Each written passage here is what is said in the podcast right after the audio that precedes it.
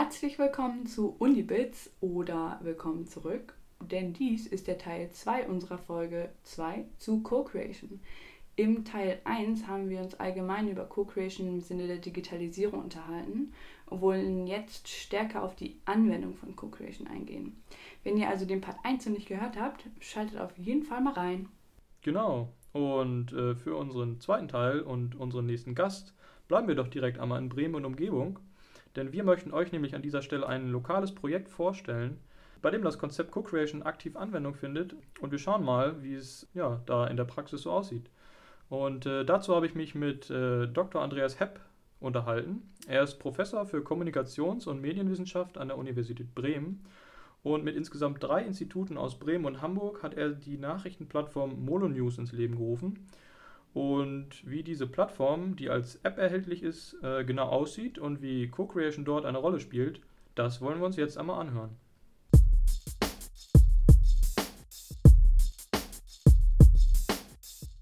Zum Beginn unseres Interviews habe ich Herrn Hepp zunächst einmal gefragt, was Molonews überhaupt ist. Also was zeichnet diese App aus, auch im Hinblick auf oder im Vergleich zu anderen äh, Nachrichtenplattformen.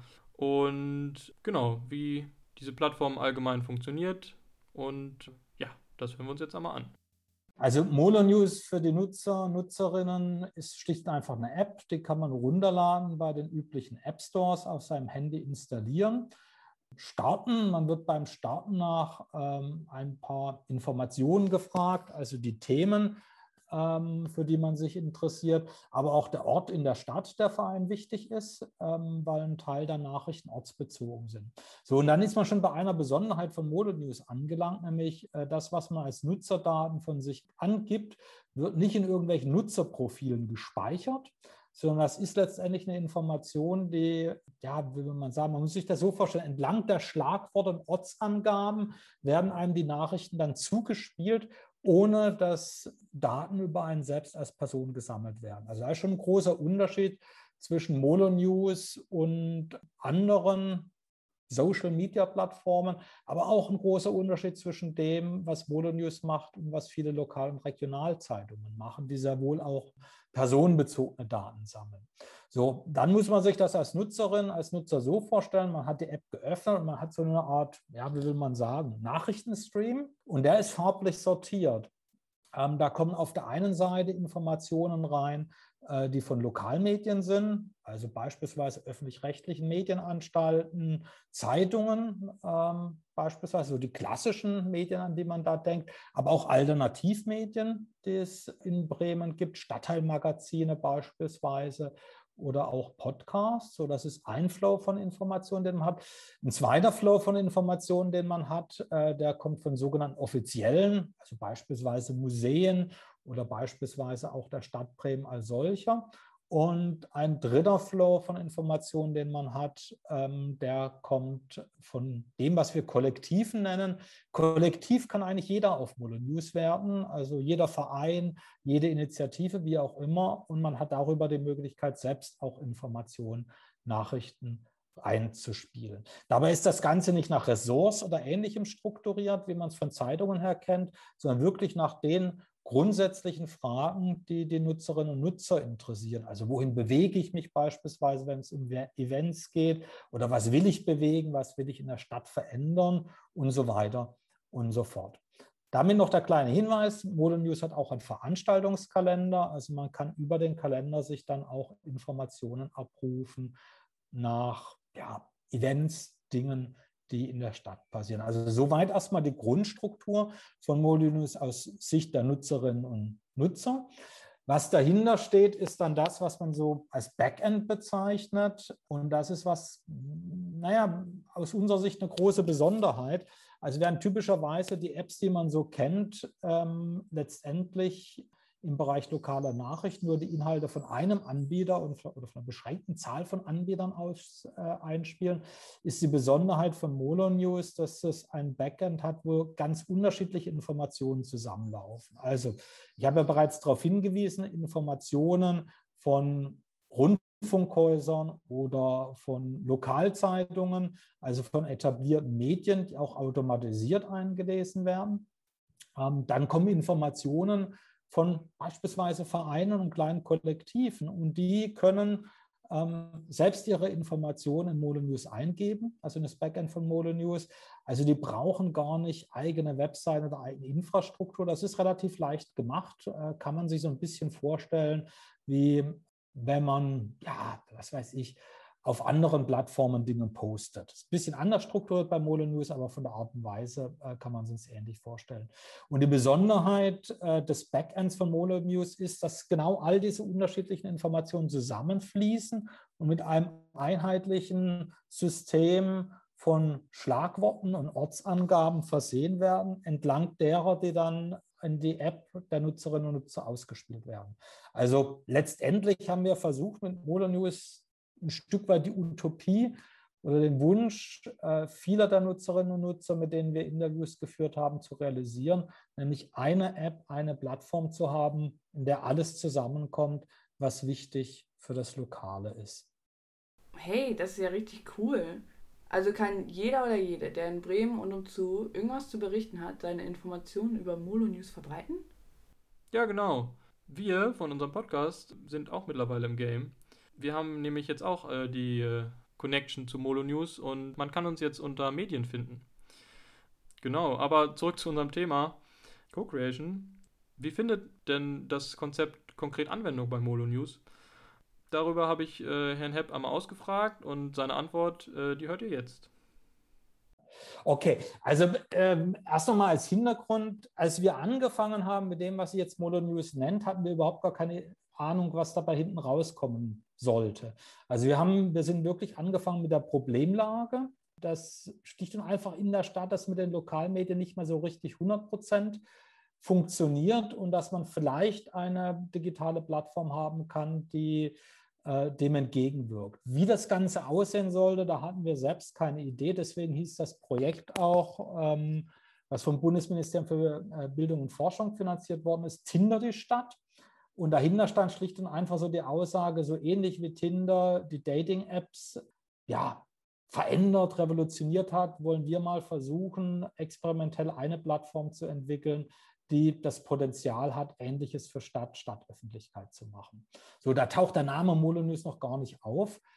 Wir sind dann, wie gesagt, gestartet mit der empirischen Forschung und sind von dieser empirischen Forschung, um dann das Konzept äh, von Molyneux zu entwickeln, in Co-Creation-Workshops übergegangen. Das muss man sich dann wirklich so vorstellen, dass wir am Anfang ganz, ganz offene Feedback-Runden hatten, ähm, wo wir gemeinsam diskutiert haben. Teilweise wurde gebastelt, also richtig mit, mit, mit, mit äh, Schere und Papier wurden Bilder gebastelt, wie so eine Plattform aussehen könnte wie sich die Nutzerinnen und Nutzer vorstellen könnten, dass eine App auf dem Handy funktioniert für lokale Nachrichten. Aber wir haben auch ganz andere Sachen in Co-Creation-Workshops behandelt, selbst den Namen Molo News selbst. Also als wir die empirische Forschung ausgewertet haben, sind wir irgendwann bei dem Punkt angelangt, dass wir uns darüber Gedanken gemacht haben, was denn so die Bottomline ist äh, von dem, was die Nutzerinnen und Nutzer im Hinblick auf lokale Nachrichten erwarten und sind dann bei dem Punkt gelandet, dass die sowas wollen wie, ja, moving, bewegende lokale Nachrichten, ja, also ein Bewegen äh, in einem doppelten Sinne. Also auf der einen Seite, ja, oder fast schon im dreifachen Sinne, auf der einen Seite Sachen, die einen selbst emotional bewegen. Ja. Auf der anderen Seite wurde deutlich, dass gerade lokale Nachrichten sehr viel mit sich bewegen in der Stadt zu tun haben. Und ein dritter Punkt, der auch deutlich geworden ist, ist, dass die Leute, gerade die ein Interesse haben an lokalen Nachrichten, etwas immer wieder in der Stadt auch bewegen wollen. Also sich in Initiativen, in Vereine und so weiter und so fort rein zu, einzubringen. So, und das waren erstmal Ergebnisse der empirischen Forschung. Und ähm, dann hat man überlegt, äh, wie kann man denn das zusammenbringen in einem Konzept, auch in einem Namen überhaupt für eine solche App oder eine solche Plattform. Selbst der Name oder selbst dieses Konzept wurde in Co-Creation Workshops mitentwickelt. Also so muss man sich das vorstellen, wie das Ganze gelaufen sind. Die Co-Creation-Workshops hatten dann noch viele, viele andere Details. Also es ging dann ums User-Interface einer solchen App. Es ging darum, welche Art von Interaktionen äh, in der App möglich sein sollten. Es ging dann um eine Verfeinerung irgendwann äh, des, des, ähm, ähm des User Interface der App. Es ging darum, wie im Endeffekt umgegangen werden soll mit Hashtags, mit Sortieroptionen, mit der Suchfunktion, wie das Onboarding, also der Start, der erstmalige Start der App auf, äh, auslaufen soll. Und dann aber auch viele, viele weitere Runden, in denen wir Feedback eingesammelt haben. Also so muss man sich das Ganze mhm. vorstellen aus unserer Sicht ist, ist Modonews wirklich in der Interaktion mit den Nutzerinnen und Nutzern entstanden, also denjenigen, die die App auch nutzen, aber gleichzeitig auch mit Journalistinnen und Journalisten, mit Leuten, die in der Öffentlichkeitsarbeit tätig sind und vielen anderen mehr. Echt mega interessant, wie das mit den Co-Creation-Workshops ablief. Wie ich daraus höre, ist auch hier Feedback der vielleicht wichtigste Punkt um die NutzerInnen aktiv in den Entscheidungsprozess von etwas mit einzubeziehen, oder? Ja, ich glaube auch. Also vor allem kann ich mir das vorstellen, dass das rege Feedback dieses Produkt, was man entwickelt, also in diesem Fall ist ja die Nachrichtenplattform, ganz passgenau auf die, äh, auf die NutzerInnen zuschneidet.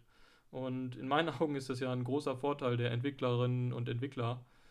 Ja, und wo wir gerade vom Thema Vorteile sprechen, ich habe Herrn Hepp gefragt, was es denn noch so für weitere Vorteile gibt beim Thema Co-Creation und auch konkret bei denen im Projekt, wo sich Co-Creation positiv auszahlt.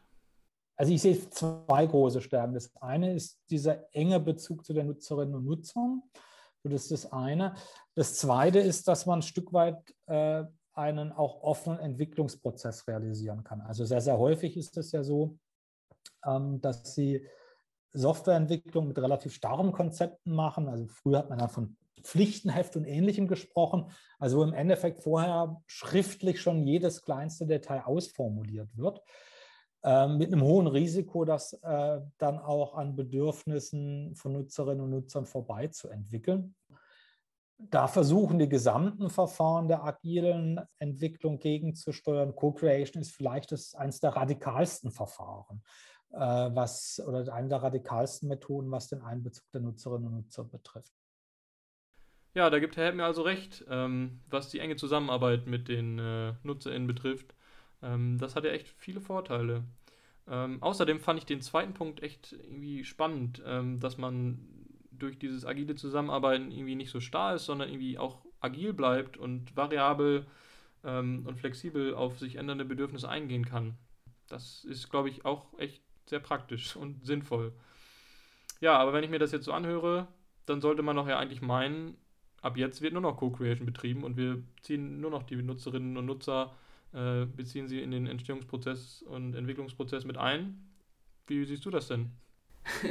das wäre, das wäre doch ideal, die Welt ein großer Austausch. Nur leider hat die Medaille bekanntlich ja immer zwei Seiten. Ja, ich glaube, da hast du recht. Also irgendwie kam mir der Gedanke dann auch während des, dem Gespräch, ist ja nicht immer alles Friede, Freude, Eierkuchen. Deswegen habe ich nochmal nachgehakt. Bei dem Konzept gibt es doch auch sicherlich irgendwo einen Haken, beziehungsweise es gibt auch, auch irgendwo Herausforderungen, wenn man Co-Creation macht oder ja, durchführt.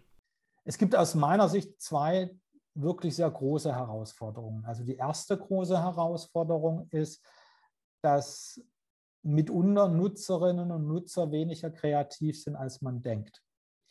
Also was ich damit sagen will, ist Folgendes. Alle Nutzerinnen und Nutzer sind ja erstmal das gewohnt, was sie kennen. Also die sind gewohnt, ich nehme jetzt mal den Bereich Journalismus, ja, Apps von Weserkurier oder Spiegel Online, also die wirklich fixiert sind auf eine Medienmarke. Ja. Oder sie sind gewohnt bestimmte Messenger-Apps, oder sie sind gewohnt, wie ähm, Facebook als App funktioniert oder Twitter oder Instagram, um hier mal ein paar Beispiele zu nennen. Und gerade wenn man wirklich neue Dinge entwickeln will, fällt es den Nutzerinnen und Nutzern mitunter schwer, so die Pfadabhängigkeit an manchen Punkten der eigenen Gewohnheit zu überwinden und wirklich ganz kreativ zu sein. Ja? So, und das ist insofern eine Herausforderung, weil Sie das in den äh, Co-Creation-Workshops, da muss man schon auch gekonnt damit umgehen können. Wir haben in dem Projekt ein super Team gehabt äh, mit Leuten, die das gemacht haben. Aber die Herausforderung ist dann wirklich auch zu so Punkten zu kommen, wir basteln jetzt ja, mit Schere und Papier und malen das selbst auf, um die Leute zu ermuntern, da auch wirklich so die Gewohnheiten fallen zu lassen und ganz offen mal drüber zu denken, wie sie sich das auch vorstellen können. Also das ist so die erste, erste große Herausforderung, wie, äh, wie bringt man die Nutzerinnen und Nutzer in so einen Kreativprozess rein, der ähm, die Enge des Existierenden verlässt, also wirklich offen ist, auch gegenüber neuen Ideen, gegenüber neuen Konzepten. Die zweite große Herausforderung, die ich immer beim Co-Creation sehe, ist, es muss einem einfach dabei klar sein, äh, dass wenn wir jetzt hier von Nutzerinnen und Nutzern reden, das ist äh, keine homogene Gruppe. Ja? Also das heißt, schon die Menschen, die jetzt so eine App wie Molonews nutzen für ihre Nachrichten, sind sehr, sehr unterschiedlich, haben unterschiedliche Nutzungsgewohnheiten, haben verschiedene Bedürfnisse, verschiedene Vorstellungen, was wichtig und was unwichtig ist. Und wenn Sie dann noch im Blick haben, dass wenn man so etwas entwickelt wie Molonews, hat man ja nicht nur diejenigen, die Leserinnen und Leser oder Rezipientinnen und Rezipienten von so einer App sind, also wo Nutzer das heißt, sondern sie haben auch äh, Leute, die für Organisationen Öffentlichkeitsarbeit machen oder irgendwelche Medienhäuser oder ähnliches. Und da kommt man relativ schnell in bei Co-Creation-Workshops in die Situation, dass die Interessen clashen. Ja, also das, was die einen super finden und wohin die einen gehen wollen, das finden die anderen katastrophal. Und wenn Sie sowas dann sehen, diese widersprüchlichen Perspektiven entlang dieser Co-Creation-Workshops, dann ist die Herausforderung für Sie als Entwicklerteam, Lösungen zu finden, die eigentlich relativ dicht dran sind an den unterschiedlichen Bedürfnissen und im Zweifelsfall auch Entscheidungen zu treffen. Oh, das fand ich ja auch wiederum sehr interessant. Also bei uns im Gespräch mit Herrn Hepp hat er mir erzählt, dass ähm, konkret bei Molonews das Thema Datenschutz genauso ein Interessenkonflikt war. Einerseits möchten die NutzerInnen so wenig Daten wie möglich von sich preisgeben, wohingegen die Medien am liebsten alles über ihre Kunden und Kundinnen erfahren wollen. Ja, das stimmt. Ich kann auch beide Seiten voll verstehen. Und wie ist jetzt Molonews mit dem Thema umgegangen? Ja, was Herr Hepp halt gesagt hat, man muss im Zweifel dann auch Entscheidungen treffen und Molyneux hat die Entscheidung getroffen, dass sie keine personenbezogenen Daten erheben wollen. Genau, diese Entscheidung wurde im Vorhinein äh, getroffen und transparent gemacht und äh, genau, damit müssen halt alle beteiligten Akteure und Akteurinnen leben. Aber ich denke, die Nutzerinnen und Nutzer wird es auf jeden Fall freuen. Also apropos NutzerInnen, wir haben ja gerade gehört, dass das ein Problem ist mitunter, dass sie dass die, die äh, Anwenderinnen und Anwender mitunter weniger kreativ sind. Und ja, da hat, mich, hat, hat sich mir die Frage gestellt, äh, wie sie sich denn überhaupt dann aktivieren lassen, zum Beispiel bei solchen Co-Creation-Workshops mitzumachen und dann auch gerade da kreative Ideen zu gestalten. Also im Grunde, wie holt man denn die potenziellen Nutzerinnen mit ins Boot? Nee, ich meine, das ist ein absolut, also würde ich sofort sagen, das ist eine riesen, äh, riesen Herausforderung. Ich glaube, jetzt bei so einer Entwicklung wie Molonews muss man auch zwei Phasen unterscheiden. Also die eine Phase ist, existiert die Plattform schon immer? Ja, dann kann man natürlich unter den bestehenden Nutzerinnen und Nutzern, ähm, ich sage jetzt mal, sammeln, diejenigen, die, die Interesse auch haben, ihr Feedback einzubringen. Ganz, ganz schwierig und ganz, ganz groß war diese Herausforderung am Anfang. Also das heißt, als überhaupt noch gar nichts da war und als man im Endeffekt dann, als wir Co-Creation-Workshops gemacht haben mit Leuten, die ja, überhaupt erstmal an so einem Entwicklungsprozess teilhaben wollten. Und da sind wir, also da haben wir einfach versucht, auch breit, ja, würde man sagen, zu streuen. Also wir sind in Schulen beispielsweise gegangen, Ausbildungsstätten äh, gegangen. Wir haben zum Teil unter Studierenden gefragt. Wir haben äh, Leute, die in Sparten arbeiten, die irgendwas mit, mit, mit Stadtkommunikation zu tun hatten, sind auf die zugegangen und haben gefragt. Also wir haben da wirklich aktiv Akquise letztendlich betrieben, sind auf die zugegangen und haben sie ermuntert, äh, in den Co-Creation-Workshops teilzunehmen. Ich meine, das ist ein großes Ding, was die einem anbieten. Das ist viel Zeit. Also wenn man bei so einem Workshop mitmacht, der dauert mehrere Stunden. Und im Endeffekt hat man ja für sich selbst erstmal keinen direkten Benefit, ja, sondern man gibt erstmal viel ein man hatte dann später klar die App und da haben sich dann alle auch alle gefreut, die bei den, äh, die bei den Workshops dabei waren. Aber ich glaube, was wichtig ist, ist wirklich gerade in dieser Frühphase von so einer Entwicklung breit auf Leute unterschiedlicher Bezugsgruppen zuzugehen. Genau, wir hatten sogar auch Rentner zum Teil drin. Also wir haben wirklich versucht, so über die Altersgruppen, über mögliche Nutzerprofile hinweg zu streuen. Also das heißt, ich glaube, die Kunst ist da zu vermeiden, wirklich nur in ein Segment reinzugehen. Also das kennt man, das Problem zum Teil von Entwicklungsprojekten jetzt in kommerzieller Natur war zum Teil auch, dass sie eine bestimmte Zielgruppe im Blick haben und da relativ limitiert äh, Feedback nur von dieser Zielgruppe einholen und damit von vornherein sich so eine Art Tunnelblick aufbauen. Ja, und bei so einem Entwicklungsprojekt wie Molar News und dem Co-Creation dort versucht man genau diesen Tunnelblick zu überwinden was aber halt einfach heißt, dass man breit äh, nach, nach Nutzerinnen und Nutzern oder Teilnehmerinnen und Teilnehmern für solche Workshops sucht. Also möglichst breit gefächert nach potenziellen Teilnehmenden für die Co-Creation Workshops suchen, die sich mit einbringen können, das ergibt auf jeden Fall Sinn. Und dann heißt es auch, auf Leute zuzugehen, äh, vor allem wenn ein neues Projekt entsteht und noch gar keine Nutzerinnen da sind, oder?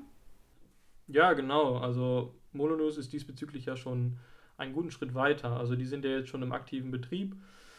Und deswegen habe ich Herrn Hepp abschließend mal gefragt, ähm, wie denn so der aktuelle Stand der Dinge ist. Also wie laufen, laufen die aktiven Feedback-Schleifen und wo möchten Sie mit Ihrem Projekt denn nochmal hin eigentlich? Was ist in Zukunft geplant? Wir sammeln auch konstant immer Feedback der Nutzerinnen und Nutzer. Also wir sind da in einer engen Schleife auch äh, mit all den Kollektiven und anderen Akteuren, die auf äh, Molo News Nachrichten anbieten. Man kann auch mit einem einfachen Klick von der App selbst jederzeit eine Mail schicken. Und daneben bereiten wir momentan den nächstgrößeren Sprung von Molo News vor. Also wir sind jetzt gerade dabei, einen Antrag zu stellen um nochmal äh, Fördergelder auch zu kriegen, weil wir die Möglichkeit einer bundesweiten Skalierung, wie es dann so schön heißt, für Modo News erproben wollen. Also letztendlich bei der Frage, sowas wie Modo News als Plattform für ganz Deutschland anzubieten. Unsere Nutzerzahlen, Nutzerinnenzahlen gehen in Bremen konstant nach oben. Ähm, wir haben auch in Bremen fest diese Feedback-Schleifen installiert. Aber so das nächstgrößere Ding ist für uns wirklich zu erproben oder sich Gedanken darüber zu machen, wie so eine Plattform bundesweit funktionieren könnte. So, und dann sehen wir aber auch unsere, äh, danach würden wir auch unsere Aufgabe als Forscherinnen und Forscher, wie will man sagen, äh, als abgeschlossen betrachten. Ja, also wir sind ja keine, ich sage jetzt mal, Medienunternehmer, also wir wollen da jetzt auch nicht dauerhaft aktiv werden, sondern unsere Idee wäre, wenn wir da nochmal eine Förderung hinkriegen würden, um dieses Konzept bundesweit zu erproben und äh, zu erforschen, dass wir danach Molo News an eine Genossenschaft abgeben, die dann wirklich Molo News frei betreiben kann und weiterentwickeln kann. Das sind so unsere Fantasien, wie es weitergeht. Hängt halt ein Stück weit davon ab, ob wir da auch nochmal eine Förderung kriegen oder nicht. Molo News deutschlandweit. Das wäre doch echt richtig cool. Tja, das fände ich auch. Ich drücke auf jeden Fall allen Mitwirkenden äh, kräftig die Daumen, dass das klappt, weil ich das Projekt echt ziemlich cool finde. Und ich möchte mich abschließend hier auch noch einmal bei Andreas Hepp bedanken ähm, für seine Bereitschaft, für das sehr angenehme Gespräch. Und genau, Herr Hepp hatte dann abschließend auch noch ein paar Worte an unsere Hörerschaft zu richten. Ja, nee, auch von meiner Seite tausend Dank. Und wer immer bei Modern News in Bremen dabei sein will, mitmachen will, als Kollektiv äh, drauf sein will, kann sich jederzeit bei uns melden. Also es sind wirklich alle ja, ermuntert mitzumachen. Es ist auch, bleibt auch auf der Ebene Co-Creation. Und als Nutzerin oder Nutzer einfach in den üblichen Store gehen und Modern News eingeben und die App runterladen und ausprobieren, wie es einem gefällt.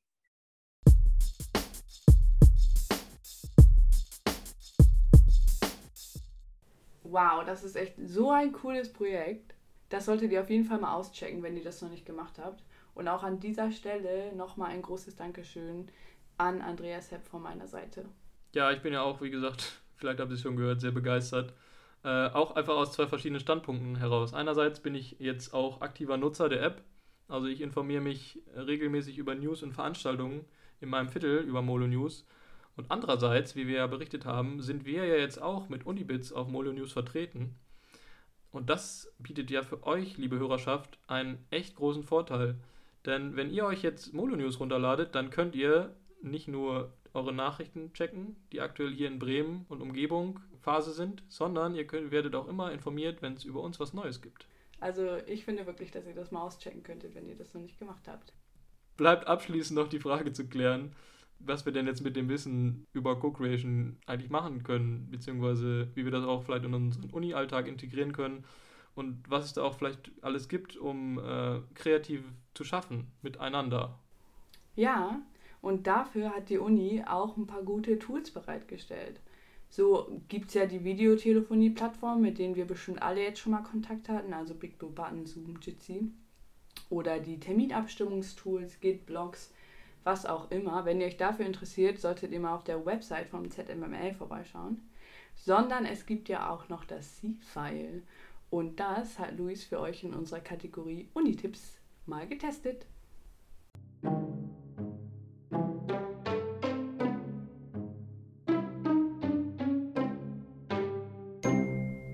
Unitipps. Co-Creation.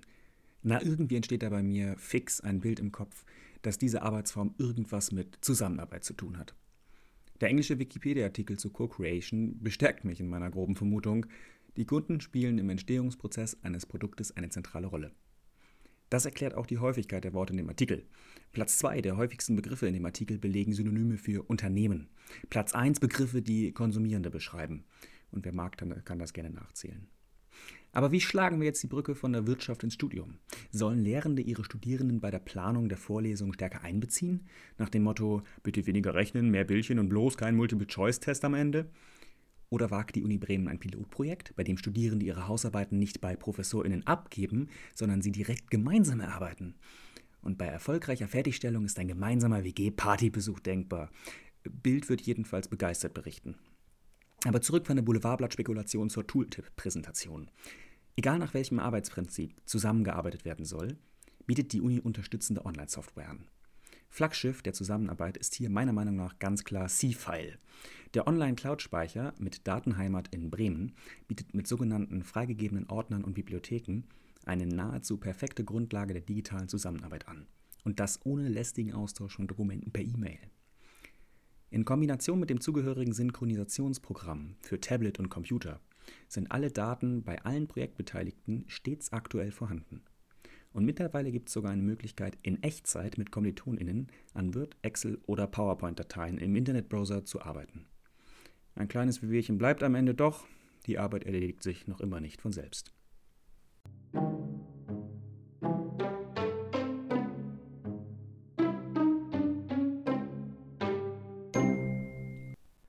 Ja, also C-File, das ist ja echt ein sehr praktisches Tool zum Zusammenarbeiten. Da können wir beide, Rebecca, ja auch ein Lied von singen mit unserem Podcast, denn wir von Unibits äh, nutzen für unser Projekt auch aktiv C-File.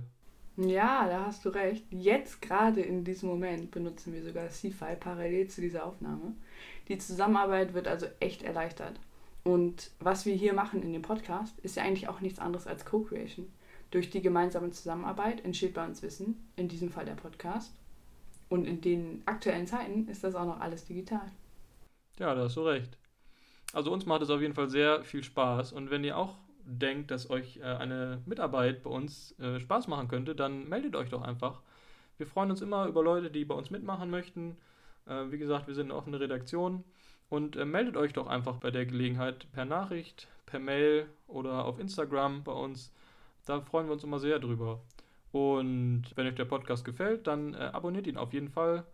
Das könnt ihr jetzt auch sogar bei Molo News tun, äh, denn äh, wir sind ja, wie gesagt, auch bei Molo News aktiv. Deswegen abschließend nochmal ein. Jetzt weiß ich nicht mehr, was ich sagen wollte. Wir wollten euch abschließend Molo News nochmal ans Herz legen. So. Das haben wir jetzt schon mehrmals gesagt, schaut wirklich vorbei. das war's jetzt auch mit der Folge über Co-Creation.